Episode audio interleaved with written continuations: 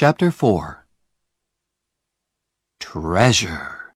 There is a time in every boy's life when he wants to go and dig for treasure. And that time came for Tom. So, one hot summer's day, he went to find Huck. Huck liked the idea of treasure. Where are we going to dig? he asked. An old dead tree is best. Who puts the treasure under old trees? Robbers, said Tom. And then they go away. Or they forget to come back for the treasure. There's a dead tree on Cardiff Hill, said Huck. Let's go there. I've got an old pick and shovel. It was three miles to the old tree, and the boys arrived tired and hot. They dug for an hour or two, but they didn't find any treasure. Then they stopped, and Tom looked down at an old house at the foot of the hill. Hey, look, he said. Nobody lives in that old house. Let's go there. Old houses are always good for treasure. Good for ghosts, too, said Huck.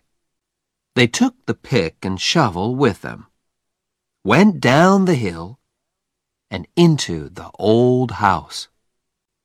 They looked in all the rooms downstairs and then went upstairs. But there was no treasure and no ghosts. Then they heard a noise. Shh, said Tom suddenly. What's that? Ghosts, whispered Huck. There were holes in the floor, and through them the boys could see into the rooms downstairs. No, Tom whispered. It's two men. One is the old Spaniard. He came to live in the village last week. I don't know the other man. Shh. Let's listen to them.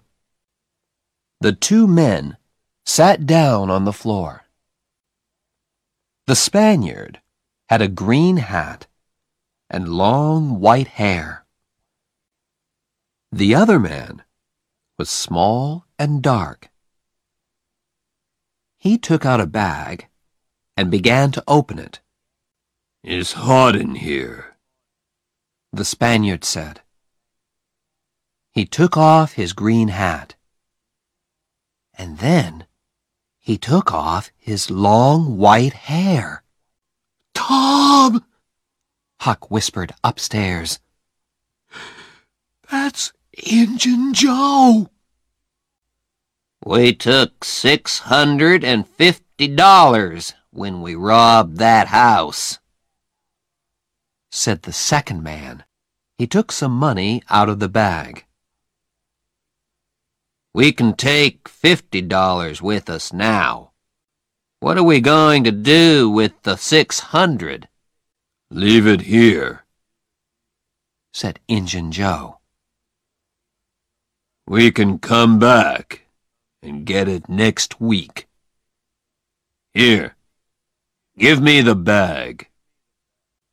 He walked across the room to the fireplace moved two big stones from the floor, and began to dig with his knife. Upstairs, the two boys watched excitedly. Treasure! Six hundred dollars of wonderful treasure. Injun Joe stopped digging. Hello. What's this? he said. There's something here. It's an old box. The two men got the box out and opened it. It's money, said Injun Joe's friend. Injun Joe put his hand into the box. There are thousands of dollars here, he said. And the two men looked at the money with happy smiles. But who?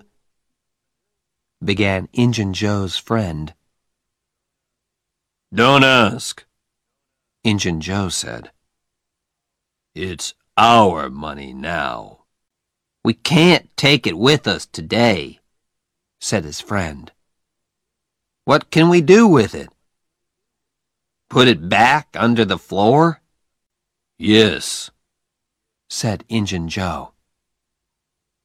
Happy faces upstairs. No, very unhappy faces upstairs. Let's put it under the cross. Nobody goes there. We can take it there tonight. When night came, the two men carried all the money away. The boys did not go after them because they were afraid of Injun Joe. But they wanted very much to find that cross. For a week, the two boys thought and thought about the treasure. It was under the cross. But where was the cross? In St. Petersburg, the boys watched the Spaniard carefully. But they didn't see a cross. And they didn't find the treasure.